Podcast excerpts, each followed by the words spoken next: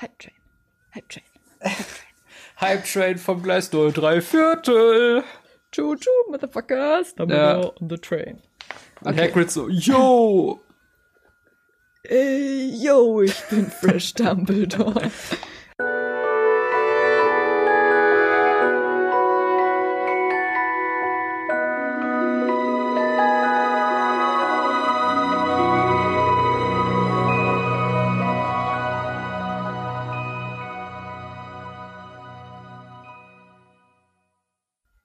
herzlich willkommen zu einer neuen Folge eures absoluten Liebling Harry Potter Podcast, Radio Ravenclaw mit Mandy. Und Robin. dem Podcast, bei dem wir die Harry Potter Bücher, Bücher Kapitel für Kapitel nochmal von vorne durchlesen. Und wir befinden uns gerade beim Finale. Genau. Oh, Das letzte Kapitel vom Finale. ersten, vom ersten Buch auf jeden Fall. Also es ist schon, Ja, ist schon ein besonderer, besonderer Moment, wo wir uns als Podcast auch, wir sind jetzt an einem Scheidepunkt, wo wir sagen können, okay, wir können Staffel 1 quasi abschließen und wir gehen nicht in Staffel 2. Ähm, oder es ist jetzt der Breaking Point, Ja. wo wir sagen, wenn wir jetzt Staffel 2 anfangen und wir im zweiten Buch anfangen, müssen wir aber auch alle Bücher durchziehen. oh wow, das Das- ist ein Commitment. Bist du bereit für, den, für diesen nächsten Schritt? Selten eigentlich. ähm, ja, ich, ich denke mal schon, aber ich bin auch äh, sehr aufgeregt, dass wir heute das erste Mal, ähm, beziehungsweise das zweite Mal nach The Irrelevance, aber das Mhm. erste Mal bei Radio Ravenclaw, ähm, virtuell uns gegenüber sitzen, Genau. weil wir jetzt auch eine, eine Pause hatten, da ich ähm, weggezogen bin Genau. und wir jetzt schmerzlich voneinander getrennt wurden. Aber ähm, ja, es soll, es soll weitergehen mit dem Podcast. Definitiv. Und wir konnten euch ja nicht vom Finale hängen lassen. Das geht ja nicht. Und wir hätten es Als jetzt auch wüsstet ihr nicht schon, wie es ausgeht. Genau, und wir hätten jetzt auch nicht das Finale unbedingt so Nilly Vanilli einfach so äh, nebenbei aufnehmen sollen mit irgendwelchen Sachen, die noch nicht so gut funktioniert haben. Deswegen haben wir uns gesagt, wir lassen uns Zeit.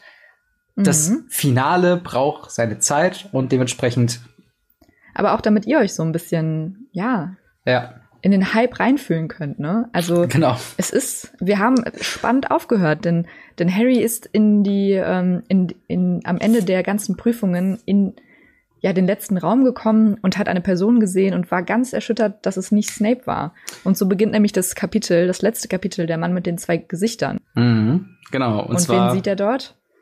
das ist nämlich genau der letzte Satz vom vorigen Kapitel und da ist so ein bisschen, dass äh, Cliffhanger bei Büchern nicht so gut funktionieren. Denn auf derselben Seite, zwei Teilen drunter, steht schon direkt die Auflösung, denn jemand war schon da, doch es war nicht Snape. Es war auch nicht Voldemort. Und dann Kapitel anfangen. Es war Quirrell. Sie? stieß Harry hervor. Quirrell lächelt. Kein Zucken war mehr in seinem Gesicht. Ja, ich, sagte er gelassen. Ich habe mich gefragt, ob ich sie hier treffen würde, Potter. Und Oh, so ich geht's wusste dann nicht, dass wir, das, dass wir es jetzt lesen. Lesen wir das, Ja. lies mal das ganze Kapitel einfach vor. genau. So, im, Im letzten Kapitel werden wir auf einmal komplett anders, so eine Formatumschmeißung. Ja. Ähm, ja. aber das natürlich, das haben wir schon die ganze Zeit äh, auch besprochen. Ne? Wir haben so ein bisschen versucht, die Punkte, ähm, wo man hätte Cribble erkennen können, ähm, quasi aufzugreifen. Und genau das passiert nämlich jetzt hier, dass dieser Reveal und es wird auch quasi erstmal erklärt, was dann so passiert ist. Was ist denn passiert äh, beim Quidditch-Spiel? Ähm, Mhm. Was war der wahre Grund, warum Harrys Base nicht mehr verflucht wurde und so weiter und so fort. Und ähm, keine Ahnung, äh, war, war dir das noch so bewusst, dass das so klar alles noch ausformuliert wird oder hast du das vergessen, bis du es jetzt wieder gelesen hast? Ähm, doch, das war mir tatsächlich noch klar, weil es im Film auch so ist. Also zumindest das Quidditch-Spiel wird nochmal aufgelöst, da ähm, aber Quirrell nicht umgestoßen wird, sondern einfach nur von dem Feuer an Snapes Umhang verwirrt ist und Mhm. abgelenkt wird und deswegen Harry aus den Augen verliert. Ähm, also das wird auf jeden Fall nochmal aufgegriffen, aber äh, ja, ist auf jeden Fall auch für den Leser, glaube ich, nochmal eine gute Aufklärung, weil Mhm. ja, es ist interessant einfach zu wissen, oder was es für Andeutungen ge- da schon gab, dass man auch auf Quirrell hätte kommen können. Ja. Aber es einfach beim ersten Lesen irgendwie so absurd war, weil er dieser stotternde, ähm, ja, Lehrer war, der irgendwie so ein No-Character-Guy Mhm. war. So, Aber so eine lustige Fall- Nebenfigur quasi, ne? Genau, es gibt auf jeden Fall noch ein paar Aufklärungen in diesem Kapitel, die ich vergessen hatte. ähm, Zum Beispiel? Ja, zum Beispiel, dass äh, Fluffy, der den Kratzer an Snapes Bein verursacht hatte, den wir auch im Film sehen, aber Mhm. ähm, ich hatte irgendwie gedacht, dass es der Troll wäre, oder das war zumindest der Gedanke von Harry und dem, den anderen beiden. Ja. Ich, ich weiß gar nicht mehr, was ich da äh, an der Stelle gesagt hätte, weil der Kratzer wird ja sehr prominent erwähnt. Ähm, mhm. aber ich habe das auch immer schon mit Fluffy in Verbindung gebracht, wobei ich nicht ganz genau weiß, warum er jetzt Snape angegriffen hatte. Also ich meine, er ja, wollte, glaube ich. bewacht. Ja, schon klar, aber was, also Snape ist ja dann nur zur Falltür gegangen, weil er dachte, dass Quirrell dann auch mit da ist, oder? Ja, ich denke schon. Aber er hat Quirrell ja dann verpasst einfach. Ja, das stimmt. Genau. Ja. Und äh, er sagt halt auch hier von wegen, äh, ne, mit den Trollen und so weiter, dass er da äh, ein glückliches Händchen hat. Und ja, genau, ein paar Räume vorher ist ja der äh, bewusstlose oder wahrscheinlich aus kinderfreundlichen Gründen bewusstlose Troll ähm, mhm. quasi äh, da nochmal erwähnt. Ähm, aber viel mehr wurde auch nicht gesagt. Also es wird jetzt nicht gesagt, wie er den Troll da jetzt in, ins Schloss geholt hat. Ähm, aber das, äh, ja, was würdest du sagen? Es wird auf jeden Fall nochmal äh, erwähnt, dass Snape sich auch bei den Lehrern und allgemein bei den Schülern nochmal unbeliebt hat, gemacht hat, nur um Harry zu helfen. Ja. Also, ähm, weil er quasi der nächste Schiedsrichter nach dem Spiel war, in dem er ähm, von Hermine angezündet wurde, ja. um da die Richtigkeit der, ähm, ja, dass kein, dass kein Quirrell irgendwie Möglichkeiten hat, Harry zu verletzen. Genau. Und alle dachten aber jedoch, dass äh, er für Slytherin Shiri sein wollte. Mhm. Und dementsprechend hat er sich da noch ein bisschen unbeliebt gemacht. Aber die beiden, also Harry trifft auf Quirrell mit seinem schicken Turban mhm. und die mhm. beiden stehen vorm Spiegel Nehageb, der genau. in diesem Raum prominent im, im Mittelpunkt steht. Genau, das ist ja quasi so ein bisschen die Sackgasse, wo es jetzt natürlich das Rätsel ist, okay, dieser Spiegel ist mysteriös, wir kennen den Spiegel schon, wie er funktioniert. Und Quirrell scheint ihn jetzt tatsächlich noch nicht zu kennen und da ist natürlich Harry mhm. so ein mhm. bisschen im, im äh, Vorteil und es wird später ja noch aufgeklärt, mhm. wie der hier funktioniert. Und auch im Film ist es ja sehr prominent. Ähm, aber ja, ist eigentlich auch interessant, dass man dann mit dem Spiegel in der Hagib eigentlich schon so einen ziemlich narrensichere äh, Schutz für den Stein hat äh, aber dann trotzdem ja. vorher noch die ganzen anderen Prüfungen macht, die aber solvable sind. Weißt du, was ich meine? Und das ist halt. Ja, es ist auf jeden Fall nicht, nicht wirklich möglich, den Stein zu bekommen, wenn du ihn nutzen willst, was Dumbledore ja auch später sagt. Aber ähm, ja, wir kennen die Szene so ein bisschen aus dem Film, dass mhm. er, dass Quill nicht so wirklich weiß, was er mit dem, äh, was er mit dem Spiegel anfangen soll. Aber ja, Harry versucht ihn dann so ein bisschen abzulenken, mhm. weil er sich gerade noch einen Plan überlegt, wie er ähm, Quirrell davon abhalten kann, den Spiegel zu entlarven und fragt ihn dann auch so ein bisschen, warum Snape denn auch so, so scheiße zu ihm mhm. war und als würde er ihn hassen. Und Quirrell klärt ihn dann so ein, so ein bisschen auf, dass sein Vater, ähm, also Harrys Vater und Snape so eine kleine ja, Rivalry hatten mhm. und sich wirklich nicht gemocht haben, ungefähr so wie Malfoy und, und Harry selbst im Moment. Mhm. Und ja, deswegen hat er sie hat er, hat er Harry gehasst, aber er wollte ihn halt nie verletzen oder sterben sehen. Ja. Was ich auch so ein bisschen, ja, also ich glaube nicht, dass J.K. Rowling schon von Anfang an geplant hatte, Snape und Lily mhm. zu haben, weil es so ein bisschen, ja, also dafür ist er halt irgendwie zu böse. Genau, dafür wird nicht früh genug drauf, an, äh, drauf aufmerksam gemacht. Ich meine, das Ding ist halt auch, Snape, wir reden halt immer noch die ganze Zeit von einem Kinderbuch, muss man halt dazu sagen. Deswegen auch auf jeden Fall nett, mhm. dass die ganzen Sachen aufgearbeitet werden, damit so dieser Aha-Moment kommt. So, ach ja, krass, stimmt, das sieht man ja da. Ähm, und du brauchst halt so ein bisschen diese Assoziations- oder, oder diese, diese, diese Gegenspieler-Lehrerfigur, die so ein bisschen wie der Mathe-Lehrer ist, die man irgendwie vielleicht früher gehasst hat. So. Dieses, ja. ah, man kommt eigentlich nicht auf einen grünen Zweig und so. Und Snape erfüllt die Rolle halt perfekt hier. Ähm, wobei ich tatsächlich dann äh, es interessant fand, äh, wobei ich gar nicht weiß, ob das jetzt oder später kommt, ähm, dass ähm, ja Snape von äh, James mal gerettet wurde. Ja. Kommt das, das kommt später erst, ne? Ich meine, das, das kommt später ich, erst. Okay, genau. dann never mind. Aber das fand ich auf jeden Fall einen sehr interessanten Punkt. Aber auch, ich glaube, was gerade Harry auch im Kopf drum liegt, warum er versucht, diese Konversation weiterzuführen, ist quasi Zeit zu schinden, bis Dumbledore kommt. Weil er hat ja. ja Hermine und Ron oder Hermine in dem Fall viel mehr gesagt, so, ey, schick sofort eine Eule zu Dumbledore und ähm, ne, sagt ihm, was hier Sache ist. Und ähm, genau, deswegen halt versucht er hier dann hier ein bisschen Zeit zu schinden. Ähm, ja. Und dann kommt er irgendwann er dazu. Dann kommt halt irgendwann dazu, ja. sozusagen, hey, vielleicht kriege ich einen Hinweis davon, wenn ich selbst in den Spiegel gucke und versucht halt da so unbemerkt wie möglich ranzukommen. Aber vorher ähm, kriegt ja noch so ein bisschen heraus, wie denn überhaupt Voldemort zu ähm, oder es ist Quirrell zu Voldemort gekommen Ja, ist. Also das ist stimmt. ja auch noch so ein bisschen äh, die Frage. Und Quirrell erzählt ihm dann, dass er Voldemort auf der auf seiner Reise um die Welt ja getroffen hat. Mhm. Und ich glaube, es ging auch, ich weiß nicht, ob das Canon ist, aber auch so ein bisschen bei seiner Reise im Schwarzwald. Mhm. Ja, die Story habe ich auch schon häufig gehört, tatsächlich. Ja, dass er da irgendwie auf den auf Voldemort getroffen ist und sich dann relativ schnell auf die dunkle Seite der Macht Mhm. ähm, geschwungen hat. Und er sagt, es gibt kein Gut und Böse, es gibt nur Macht und jene, die zu schwach sind, um nach ihr zu streben. Mhm. Und das ist, finde ich, ein sehr schönes Zitat, aber auch sehr falsch. Es zeigt halt Ähm. diese, diese Motivation von, von bösen Zauberern in der Welt von Harry Potter quasi aus, dass sie sich nicht als böse sehen, sondern als Mhm. mächtig. Und das ist halt, äh, äh, ne, die sagen jetzt nicht, ja, wir wollen das Gute bekämpfen, wir sind die Bösen, sondern wir sind quasi einfach nur Leute, die äh, nach mehr Macht sich sehen. Und äh, was hier impliziert wird, was ich auch sehr interessant finde, ist, dass sich Voldemort ähm, Quirrell quasi aufgedrückt hat, so, so ein bisschen Mhm. weil er dann auch so sagt, dass er ihn schon viele Male ähm, enttäuscht habe. Er musste streng mit ihm sein. Fehler verzeiht er nicht so ei- einfach. Und äh, er hat beschlossen, Quirrell näher am Auge zu behalten. Stell dir mal Und vor, du machst so einen ich- Fehler und die andere Person sagt, Ja. ich werde dich jetzt näher im Auge behalten und wächst einfach in deinem Hinterkopf. Ja, genau, das ist nämlich das Ding. Und ich glaube halt auch, das ist ein super, also es ist ein krasses Bild im Film gewesen, aber die Implikation, wenn dir so ein böser Zauberer sich so einpflanzt in deinen Körper, das ist schon, das ist schon so ein bisschen HR Geiger-mäßiges Alien-Zeug, was ich halt denke, krass, wenn man sich das so ein bisschen auf der Zunge zergehen lässt, was das für Implikationen hat und was das für eine ultra unangenehme Situation sein musste für Quirrell. Klar, dass er dann gebrochen ist dann danach. Also, ähm, wenn du dir deinen Kopf wirklich mit jemand anderem teilst, der so deine Gedanken übernimmt, mehr oder weniger, ist das schon sehr so, so ein parasitäres Verhalten und sehr, sehr gruselig auf jeden Fall.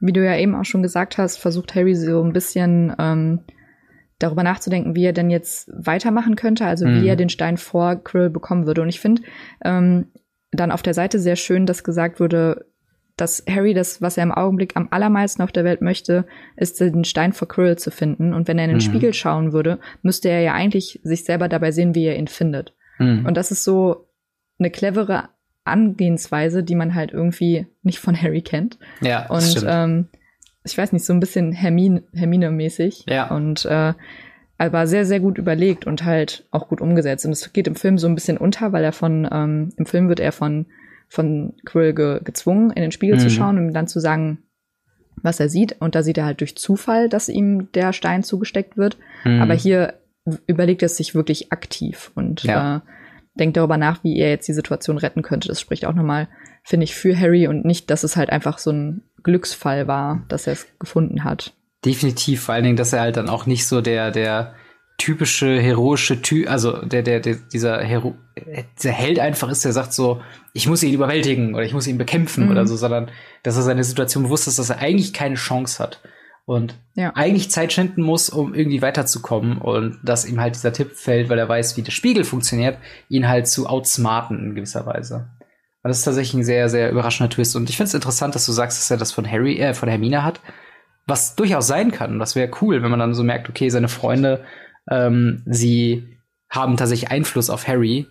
Und das wäre natürlich so ein schönes Beispiel, um das halt wirklich zu sagen, dass äh, dieses ähm, logische Denken, wie kommt er jetzt tatsächlich aus dieser Situation raus, tatsächlich dann von Hermine kommt. Ja. Ja, das ist natürlich auch, wie du schon sagst, der Einfluss, der halt mit den Leuten, von den Leuten kommt, mit dem man sich halt 24-7 umgibt. Ja, genau. Aber ähm, auch Voldemort bekommt das natürlich irgendwie durch seine übermächtigen Kräfte so ein bisschen mit und kann den Spiegel relativ leicht entlarven und Mhm. zwingt dann Harry reinzuschauen und ihm zu sagen, was äh, ja, was er sieht. also dass Krill den Harry quasi so ein bisschen ausnutzt und dass er ihm das verrät. Und dementsprechend sagt Harry sich selber, dass er eigentlich nur hineinsehen muss und ihn darüber anlügen muss, was er sieht. Und das versucht er dann auch. Und er erzählt ihm, wie ähm, er den Hauspokal in der Hand hält, wie er Dumbledores Hand schüttelt. Mhm. Also so ein bisschen auch an den, an den, an das Sehen von, von Ron, was Ja. Ron damals im Spiegel gesehen hat. So Ja. da ein bisschen angelehnt. Ich glaube, da kam natürlich auch der Einfluss zustande. Sehr krass. Ich habe das ähm. gar nicht so auf Hermine und Ron bezogen, diese Szene. Aber klar, es macht vollkommen Sinn, dass er mit Ron so einen relativ weltlichen Aspekt hat und diese Idee, darauf zu kommen, den Spiegel zu nutzen, dass das so dieses äh, Kalkulierende von Hermine ist. Das ist eine sehr coole Beobachtung. Ey. Ja, danke. ähm, ja, und Voldemort fällt natürlich auf, dass Harry lügt und sagt es dann auch. Und mhm. dann möchte er selber mit er mit Harry sprechen. Ja. Und ich finde es sehr witzig, dass dann gesagt hat, ähm, gesagt wird, dass der Turban sehr unangenehm riecht, ja, als genau. er den ab, ab, als er abgewickelt wird, weil natürlich riecht er unangenehm, weil dieser Mensch oder dieser dieses atmet, Wesen ja. lebt ja, der atmet, der lebt da rein, mhm. ähm, schon echt eklig. Ich hoffe, der wäscht es regelmäßig auf 60 bis 90 Grad. Auf jeden Fall mit Hygienespüler. genau. Ja. Tatsächlich noch, ich habe wieder parallel zum Lesen äh, das Hörbuch gehört und mhm. Was mir richtig auffällt, diese, diese äh, äh, Zitate, in Anführungszeichen, von, ähm, von Voldemort, also nutze den Jungen, nutze den Jungen und er lügt, er lügt, mhm. sind wirklich crazy eingesprochen. Also er, äh, ne, nutze den Jungen ist noch so ein bisschen, ähm, ja, so, so Emperor äh, bei Star Wars mäßig so ein tiefe so ein äh, nutze den Jungen, nutze den Jungen, aber dieses er lügt, das ist wirklich so ein Kreischen, das ist wirklich von von Rufus Beck sehr gut eingemalt. Ich habe halt wirklich so ein bisschen Gänsehaut bekommen, also so er lügt, er lügt und das ist so, ah, das hat mir richtig so die Feels gegeben, was das halt so ein so ein so ein, so ein ne, dass der Typ einfach der ist gefährlich oder er ist gerade richtig aufgeflogen. So ein bisschen wie so eine Sirene hat sich das so angehört, so von wegen, er ist aufgeflogen. Und das fand ich äh, sehr schön, dass da halt, ähm, da wird auch mit Filtern gearbeitet und mit so einem leichten Echo-Effekt und so weiter. Also es wirkt, ist nicht nur die Stimme von Rufus Beck, aber halt mhm. unter anderem halt auch die Performance, die ich da tatsächlich ziemlich ähm, zu schätzen gewusst habe. Und ja, genau, dann kommt halt der Punkt, es wird abgewickelt und wir haben unsere erste Szene, in der Voldemort mehr redet als äh, nur also Anweisungen. Mhm. Ähm, er, ja. er macht so ein bisschen den Vorwurf an Harry. Siehst du, was aus mir geworden ist? Also mhm. er macht Harry dafür verantwortlich, dass, also ist er ja auch in gewisser Weise, aber er macht ihn sehr dafür verantwortlich für das, was er jetzt ist. Und mhm. ähm, genau, er hat den und erklärt ihn auch ein bisschen auf, dass er Professor Quirrell im Wald gesehen hat, der das Einhornblut getrunken hat. Also das war auch nochmal eine Frage, die ich mir gestellt habe im Film. Mhm. Ähm, es wird gar nicht aufgeklärt, was oder also wir haben hier Professor Quirrell mit den zwei Gesichtern. Trinkt Voldemort, also hält Quirrell so den Kopf rückwärts in diese Pfütze? Ja. Oder trinkt es wirklich Quirrell? Er hat so, Aber anscheinend Prof er hat so einen richtig langen Strohhalm, der aus dem Hinterkopf so rauskommt und den tunkt er dann so über die Schulter, so in die Blutpfütze. Ja. Ja, nee. Also trinkt es dann ähm, Professor Krill. Ja, und schon. er versucht Harry noch so ein bisschen auf die, auf die dunkle Seite zu holen mhm. und erklärt ihm sehr detailliert, wie er seine Eltern umgebracht hat. Ja. Und ähm, ja, ich finde, das beweist sehr viel Größe von Harry, dass er sich dagegen wehrt. Ja. Und dass er sagt Lügner und dass er nicht auf die, ähm, dass er nicht darauf eingeht, obwohl es natürlich, ich meine, Harry ist elf und der hat seine Eltern verloren und mhm. also es wäre gerechtfertigt gewesen zu sagen, ja, ne, wenn du meine Eltern wiederholen, zurückholen kannst, dann komme ich vorbei, Bro. Ja, das auf jeden Fall vor allen Dingen, ähm, ne, diese, dieser Altersunterschied, der ist mir auch aufgefallen tatsächlich, weil Voldemort so ein bisschen Tricks anwendet, oder was heißt Tricks anwendet, so ein bisschen dieses typische Ding macht, was so, hm, ich bin erwachsen, ich weiß mehr und besser, äh, was, was für dich gut ist, so nach dem Motto. Und er versucht ihn halt wirklich zu überzeugen, was ich halt denke, das ist schon ähm, auf jeden Fall auf mehreren Ebenen interessant, vor allen Dingen, dass halt äh, Harry den Mut hat, dann dagegen auch vorzugehen. Ähm, weil das ist schon ziemlich, äh, also er schockiert ihn ja gerade und sagte so, ja, ich musste deinen Vater töten.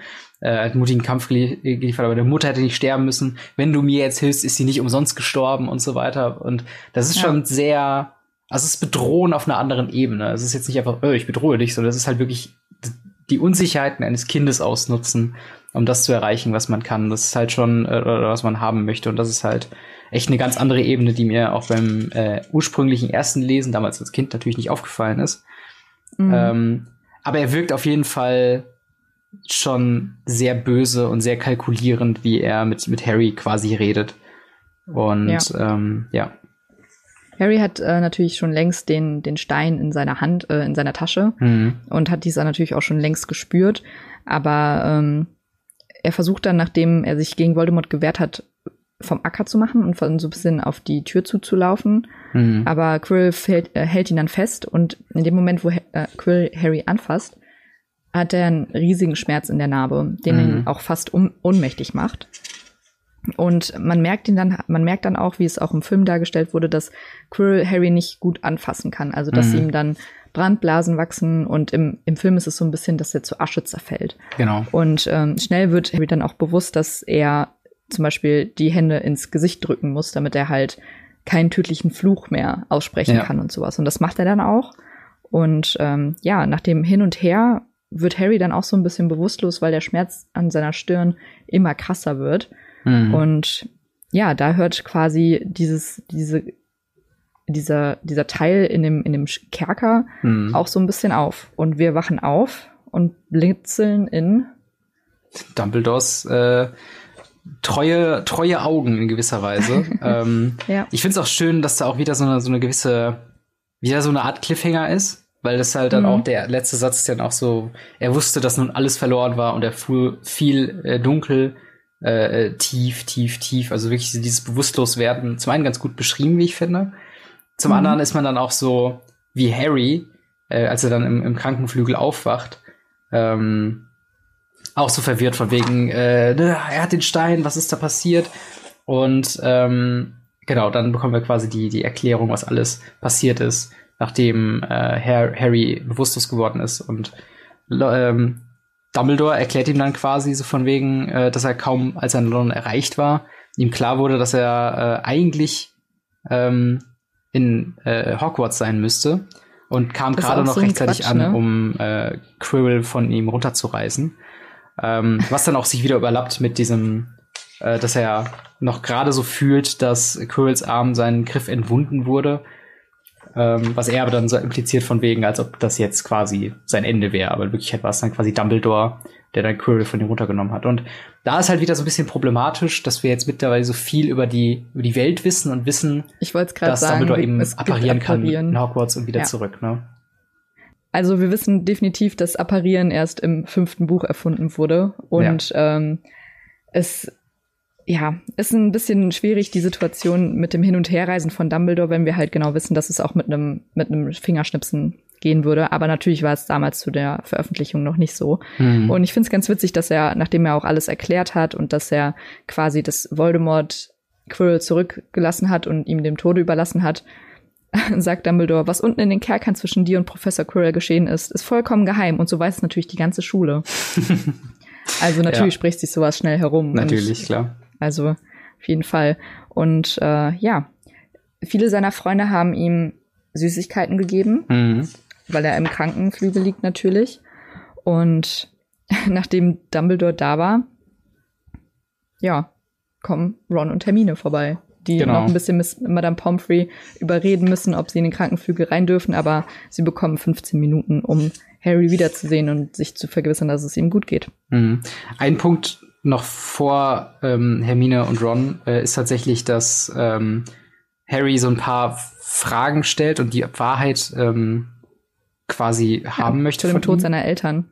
Genau, ja. über den Tod seiner Eltern. Und das finde ich auch interessant, dass er dann, ähm, warum wollte Voldemort ihn eigentlich töten, äh, wo er dann sagt, nicht heute. Äh, wo man natürlich sagen kann, okay, das ist Joanne K. Rowling, die sich Zeit erkauft, bis sie sich einen Grund überlegt hat und dann im fünften Teil diese Prophezeiung äh, mhm. sich ausgedacht hat. Oder die keinen Bock mehr hatte. ja, aber ich glaube auch, das ist halt eine schwierige Frage, ähm, das zu machen. Und ich finde auch, da kommen wir dann wahrscheinlich zu gegebener Zeit zu, aber ich finde auch die Prophezeiungen an sich nicht so interessant als ähm, Element in dieser Welt. Ähm, deswegen finde ich es eigentlich fast schon, oder ich, ich glaube, ich wäre auch okay damit, nie zu erfahren, warum jetzt Voldemort so einen Hass quasi mit Harry haben. Sagen wir mal. Aber doch, das glaube ich, finde ich schon wichtig, so fürs, für den allgemeinen Abschluss, zu wissen, warum ausgerechnet Harry. Ja, ja, vielleicht störe ich mich auch einfach an den Glaskugeln. das kann gut ich sein. Ich liebe die Glaskugeln, ja. Ich liebe das. Ja, ich weiß nicht. Ich finde es halt so, so Prophezeiungen sind halt immer so das letzte Mittel, was du machen kannst, um Leuten Motivation zu geben. Weißt du, was ich meine? Also es ist ja, halt, das stimmt. Warum macht der, der, Charakter das? Es steht in der Prophezeiung und er ist der Held. So, ne? Und das ist halt, äh, okay. Naja, ist ja bei Herr der Ringe auch nichts anderes, oder? Natürlich, das ist halt das Ding. Ähm, ja. Ja, wo, ja, ist, ja, egal. Aber das ist auf jeden Fall, ähm, Ja, es ist halt dann immer eine andere, andere. Ich bin aber froh, wenn es halt gerade eben keine Prophezeiung ist, sondern ein bisschen was anderes. Mhm. Aber genau, das wollte ich nur kurz eben erwähnt haben. Aber, aber um ja. uns auch alle zu beruhigen, der Stein ist zerstört worden. Genau, also ja. der Stein der Weisen ist nicht mehr existent. Genau, was ein. Wobei in, in Retrospektive war der auch nicht so der krasseste Gegenstand, ne? Das nee. ist ja auch eigentlich nur so ein. Das ist ein sehr seltenes äh, äh Alchemisten-Stein-Ding, wie auch immer. Aber ist jetzt auch nicht so wie, keine Ahnung, die Heiligtümer des Todes oder die Horcruxe so. Das sind halt so diese mächtigen Artefakte, die ja auch erst später natürlich kommen. Aber ähm, ne, auch diese Sache, dass halt dann auch Niklas Flamel quasi gesagt hat, er ist okay mit dem Tod und auch ein sehr schöner Gedanke von wegen, dass der Tod, wenn man zufrieden mit sich im Leben war, dass das eigentlich auch nur was ist, was man so als als äh, eben eben äh, auf, auf gleiche Augenhöhe quasi wie einen alten Freund begrüßt so. Wie mhm. Dumbledore dann quasi meinte. Das fand ich eigentlich ein sehr schöner Gedanke, ähm, mit diesem düsteren Thema Tod quasi umzugehen. Ähm, ja. Ja. Das ist auch schön. Also Dumbledore erklärt Harry auch nochmal, warum er jetzt genau Quirrell nicht anfassen konnte. Und das ist, weil er, weil weder Voldemort noch Quirrell Liebe erfahren haben. Mhm. Und äh, es ist natürlich ein bisschen kitschig, aber auch ein bisschen ja. schön. Und ähm, dass es für Quirrell eine tödliche Qual war, jemanden zu berühren, dem etwas so Wunderbares wie Liebe erfahren ist. Und Harry mhm. hat ja, also Harrys Mutter hat sich ja für Harry geopfert und hat dementsprechend so diese ganze Liebe, die sie hatte, auf ihn projiziert. Mhm. Und äh, dadurch ist es halt, ist es ihnen halt nicht möglich gewesen, Harry anzufassen. Ja. Und genau. Und da kommt dann auch später noch der Punkt, ähm, den ich eben schon meinte, dass halt äh, Harrys Vater und Snape denselben Jahrgang hatten und dass sie so eine Rivalität wie Malfoy hatten. Mhm. Und weißt du, welcher Punkt damit gemeint ist, dass James Snapes Leben gerettet hat? Ist das? Ähm, nee, nicht wirklich. Ich hab's nicht mehr, weiß ich nicht mehr. Weil ich, ich kann also mich noch. im Film nicht aufgegriffen. Genau, weil das ist nämlich der Punkt. Ne? Ich, ich weiß, dass es halt äh, diese Motivation über Lily quasi gibt, dass sich Snape Lily verpflichtet fühlt, Harry zu schützen. Ähm, aber dass halt diese Geschichte, dass, dass James ähm, ja ihn gerettet hat und in welchem Zusammenhalt, also in welchem, welchem Zustand, das ist, glaube ich, was, was man dann im Gefangenen von Azkaban wahrscheinlich auf, äh, aufarbeitet, weil es da ja sehr um diese Freundesgruppe und Snape dann eben auch geht. Und vielleicht weil ich gar nicht weiß, ob überhaupt aufgeklärt wird. Ist auf jeden Fall was, was wir in zukünftigen Büchern, glaube ich, im, im Auge behalten.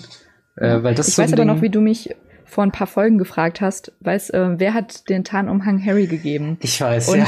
ich möchte nur noch mal sagen, dass ich hiermit offiziell recht hatte und es Albus Dumbledore war. Ja, ich habe ich hab nicht mehr im Kopf gehabt, dass das Ganze ähm, doch so einfach aufgeklärt wird, weißt du? Das, mhm. das wusste ich tatsächlich nicht. Aber ja, verrückt. Ähm, es ist der Vater, also Harrys Vater hat Albus den, den Tarnumhang überreicht und um den dann quasi später an Harry weiterzugeben. Genau. Ja. Was aber eine komische Implikation hat, so von wegen, dann wollte ja Snape, äh, Snape sag ich schon, wollte ja Dumbledore, dass Harry diese ganze Abenteuer erlebt und hat ihn potenziell genau das, in Gefahr ist, gebracht. Das ist genau das Problem, was ja auch äh, Hermine und Ron später ansprechen, die dann genau. auch sagen, hm, wollte Dumbledore das? Und das ist genau der Punkt, den man auch im letzten Film oder im, im letzten Buch dann auch anspricht, hat Dumbledore Harry nur aufgezogen und erzogen, um diesen Kampf gegen Voldemort zu, zu haben, weil mhm. Dumbledore ganz genau weiß, dass Harry durch die Prophezeiung der einzige ist, der den Voldemort, der Voldemort besiegen kann. Mhm. Und das ist genau das Ding. Wenn man es mal so betrachtet, ist es natürlich super traurig. Klar, Eigentlich natürlich. ist Dumbledore, Dumbledore der eine, der eine, dem man so vertraut und ja, so diese väterliche Figur ersetzt. Mhm. Und ähm, ja, dann wird einem dann doch bewusst, dass es vielleicht nur eine Funktion von Harry ist, ja. die er auszufüllen hat. Aber das ist natürlich dann noch eine Sache, die wird später noch mal ein bisschen deutlicher in den späteren Büchern und Filmen. Ja. Würde auch tatsächlich diesen doch sehr, äh, sehr rein, die reine Figur von, von ähm, Dumbledore dann auch noch mal ein bisschen in Kontrast bringen, wenn man so sagt, okay, mhm. er ist zwar eigentlich der, der Gute, der ähm, äh, das, das Zeichen für Hoffnung und Licht und so, aber hat halt dann auch eben diese Schattenseite im Sinne von, dass er irgendwo Harry ausnutzt, um halt diesen genau. Kampf zu gewinnen. Ja, es ist halt die Frage von, willst du Menschen retten? Also willst du mhm. viele Menschen retten oder einen ja. Menschen retten? Weißt du, es ist, ja. ist schon schwierig auf jeden Fall. Und halt naja, dann auch die Implikation so von wegen, ne, ist die Menschheit oder, oder ist halt ne, das Böse zu besiegen es wert, dass dieser Junge im Endeffekt nie seine Kindheit richtig leben konnte ja. und sowas. Ja, Aber das, ist eine schwierige Moralfrage auch einfach. Eben, eben, das ist es halt wirklich. Ähm, vor allen Dingen, wenn er halt dann tatsächlich so früh angefangen hat mit so vielen Sachen. Und klar, als Kind denkst du das natürlich nicht, weil du willst Abenteuer sehen. so. Mhm. Ähm, aber klar, wenn man gerade ein bisschen mit einem anderen Auge so drauf guckt, dann hat das schon eine komische Implikation manchmal. Ja. Nachdem Volde äh, Voldemort, nachdem Dumbledore jetzt aber auch den Krankenflügel verlassen hat und Harry, ähm, oh Gott, ich hab's aber auch heute, ja, und Ron in Termine reinkommen, erzählt Harry ihnen natürlich Detail für Detail alles, was passiert ist und sie scheinen sehr interessiert an der ganzen Geschichte zu sein, weil es sehr viele Varianten der Geschichte bisher in, im Hogwarts im Umlauf gibt. Mhm. Also sind sie da schon mal sehr froh, jetzt mal die Wahrheit zu hören. Und äh, dann wird auch schnell Harry eigentlich relativ schnell aus dem Krankenflügel entlassen, denn ähm, ja, es, es gibt sehr, ja, die, die Abschlussfeier, wie mhm. sagt man? Ja, ja genau, die, die, die große Abschlussfeier. Genau, also der, ähm, die, die Quidditch-Mannschaft von Gryffindor hat gegen Ravenclaw haushoch verloren, mhm. weshalb Gryffindor jetzt auf dem vierten Platz der, ähm, der Hauspokalliste ist mhm. und Slytherin auf dem ersten Platz. Und obwohl Madame Pomfrey etwas dagegen ist, hat Dumbledore dazu zugestimmt, Harry schon frühzeitig zu entlassen, damit er halt bei dieser Feier dabei sein konnte. Mhm. Und dann trifft ähm, Harry auch natürlich noch auf Hagrid. Ja. Der sich so ein bisschen Schuldgefühle macht, dass er das natürlich alles schuld ist und er hat alles verraten mhm. und er hat Harry in Gefahr gebracht und unter einem gewissen Punkt stimmt es auch. Aber ja, es ist halt dann die Frage, warum vertraut Dumbledore Hagrid die ganzen Informationen an und die ganzen Aufgaben an, wenn er ganz genau weiß, dass Hagrid nicht die sicherste mhm. Schatztruhe ist, wenn es darum geht. Aber auch schön, dass halt Hagrid dann auch noch so ein gewissen ein bisschen wachsen kann, weil er auch meinte, so ich rühre kein Glas mehr an, die man sollte mhm. mich rausschmeißen und zwingen als Muggel zu leben, was ich sehr witzig fände. Aber so ein drei Meter Muggel. Ähm, aber äh, ja, genau. Aber das ist halt das Ding. Ähm, Harry ist jetzt auch so weit gewachsen, dass er jetzt auch schon Hagrid belehren kann und sagt dann auch so von wegen, ähm, ne, er sagt dann, das Voldemort beim Namen zu nennen, äh, und da meinte er dann auch so, ja, sag das doch nicht beim Namen. Und dann brüllt er dann wirklich an Voldemort und jetzt komm, schreiß dich zusammen, ich habe viel zu viele Süßigkeiten, bitte bedien dich. So, und das fand ich eine sehr schöne, äh, sehr schöne Geschichte. Und, apropos sehr schön, äh, das wohl rührendste Geschenk in der gesamten Franchise, mhm. meiner Meinung nach, äh, bekommt ihr hier von Hagrid ähm, übertragen, und zwar ein Bilderbuch mit Zauberfotos von seinen Eltern. Und es ist so schön, weil Hagrid hat Freunde von Harrys Eltern angeschrieben per Eule, ja.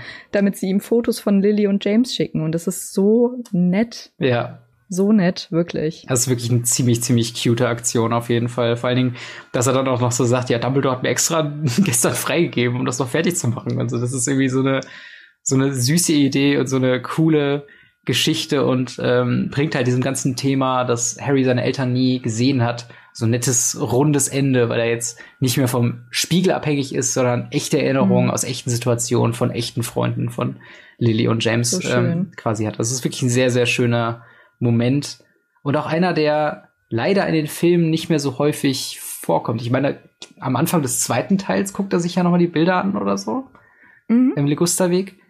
Und ähm, ich bin mal gespannt, ob die in Büchern noch ein bisschen häufiger vorkommen, weil ich glaube, da kann man, da könnte man noch Detailanalyse äh, so reingehen und sagen, okay, in welchen Momenten sehen wir da die Fotos, wie werden die beschrieben und so weiter.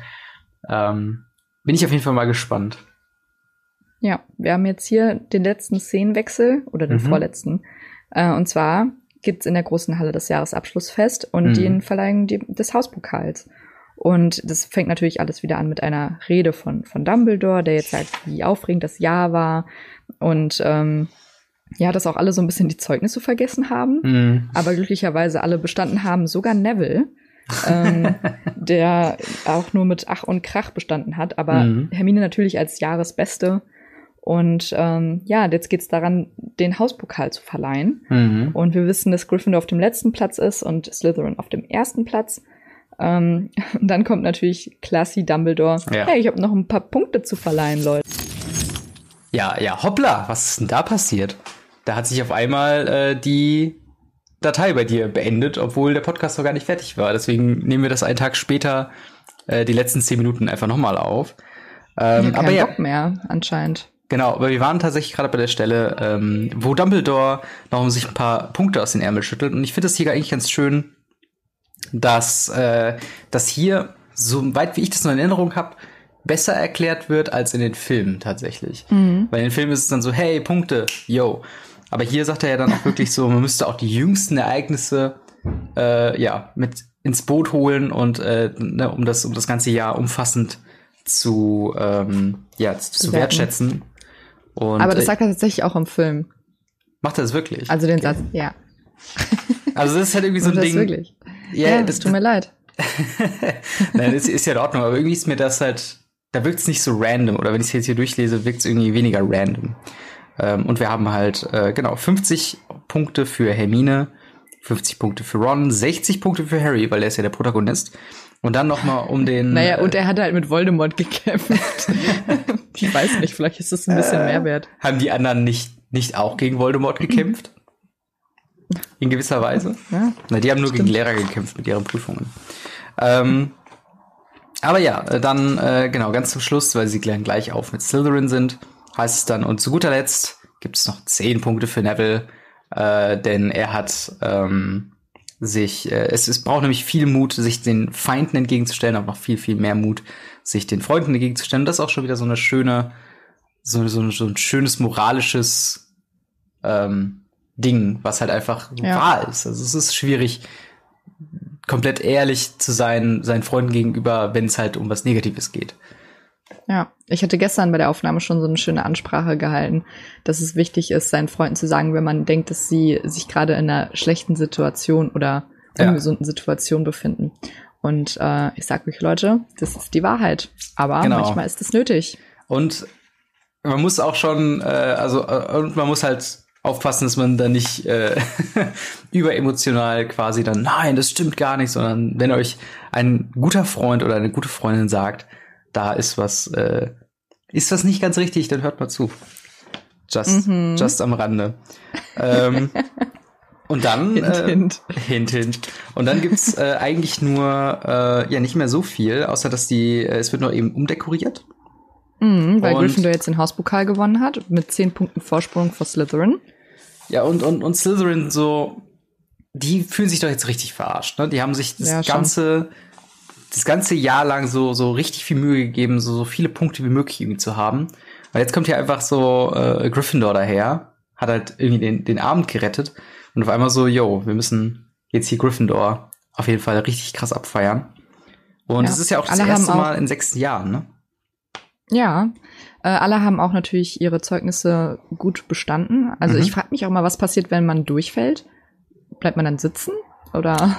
Das Muss man das Jahr wiederholen? Das ist eine gute Frage. Hatten wir das nicht sogar schon Danke. mal im, in einem vorigen äh, äh, Teil, wo es dann auch irgendwie heißt so, dass du dann verstoßen wirst auch von, von Hogwarts? Verstoßen? ja, ich meine, die können ja... So mit, äh, so mit Fackeln rausgetrieben. nee, naja. ich glaube, so krass ist es nicht. Ich glaube, du musst die Kurse einfach dann nochmal belegen. Das ist ja ganz schön lame. Ich dachte mir, die würden ja. jetzt vielleicht so. Naja, ist halt so wie in der Schule, ne? Ja, okay. Ja, okay. Aber, Aber der nächste Rest geht relativ schnell. Genau. Äh, und zwar sitzen, gehen die, die Schüler werden nach Hogsmeade gebracht und steigen dort in den Hogwarts Express ein, was natürlich im Film nicht gezeigt wird alles. Mhm. Oder zumindest nur der Abschied von, von Harry und Hagrid wird im Film gezeigt. Ähm, ja, und dann werden sie zurück nach King's Cross gebracht, treffen dort auf ihre Familien, inklusive mhm. den Dursleys, die sehr unangenehm sind. Und ähm, Harry lernt auch erst das, äh, das erste Mal richtig Mrs. Weasley und die Eltern von Hermine kennen. Mhm. Und ähm, ja, die ganzen Mitschüler also bedanken sich und sagen einen schönen Sommer an Harry. Also es ist das erste Mal, dass er so ein bisschen positive Resonanz auch ja. bekommt. Er hat sich Street Credibility und, aufgebaut.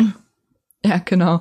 Aber ähm, ja, Vernon, Onkel Vernon ist so, wie wir ihn kennen. Er soll sich bitte beeilen, findet das alles ganz unangenehm und Ron und Hermine sehen auch so ein bisschen, ja, das wird wahrscheinlich nicht der beste Sommer von mhm. Harrys Leben, aber ähm, Ron lädt ihn auch zu sich nach Hause ein. Genau. Mal sehen.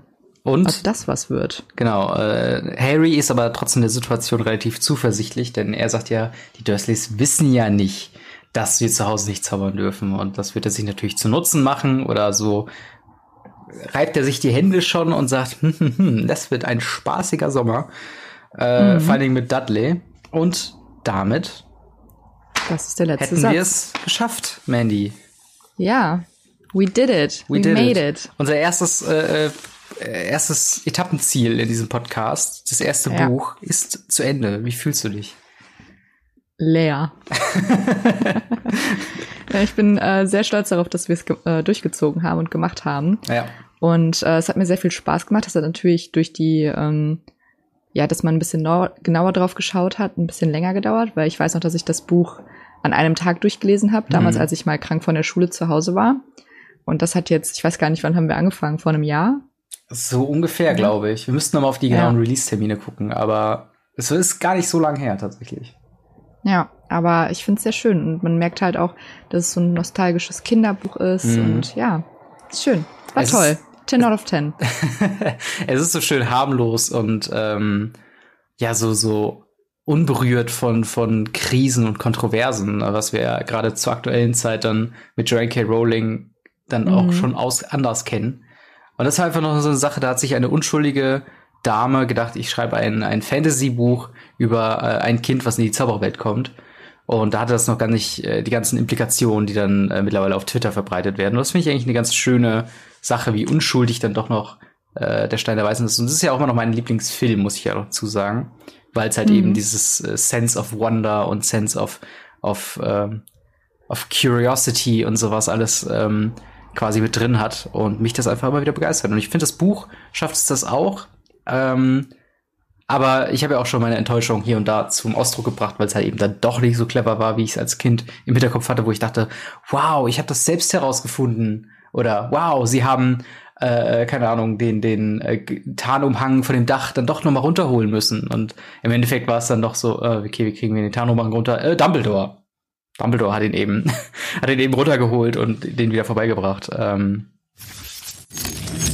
und hoppla, da will der Fehlerteufel auch wirklich nicht, dass wir diese Folge beenden. Äh, dementsprechend melde ich mich jetzt gerade noch mal aus der äh, Postproduktion und äh, wollte natürlich noch mal darauf hinweisen, dass wir uns äh, vielleicht noch vorgenommen haben, äh, zwischen Buch 1 und Buch 2 noch Film 1 zu besprechen. In welcher Form das werdet ihr in zwei Wochen herausfinden. Wenn ihr bis dahin noch nicht genug von uns habt, könnt ihr gerne nächsten Sonntag für ähm, ja zur nächsten Folge The Irrelevance einschalten. Links dafür findet ihr in der Videobeschreibung und lasst uns teilhaben an eurer Meinung zum Thema Harry Potter Buch 1. Wurdet ihr überrascht von den Themen, die im Buch denn äh, ja aufgegriffen wurden, die vielleicht nicht im Film waren und wie weit ähm, ja habt ihr einfach was Neues gelernt bei dieser kleinen Reise, auf der wir uns vor mehr oder weniger, glaube ich, einem Jahr gemacht haben und nun endlich, endlich dann doch äh, vorbei sind.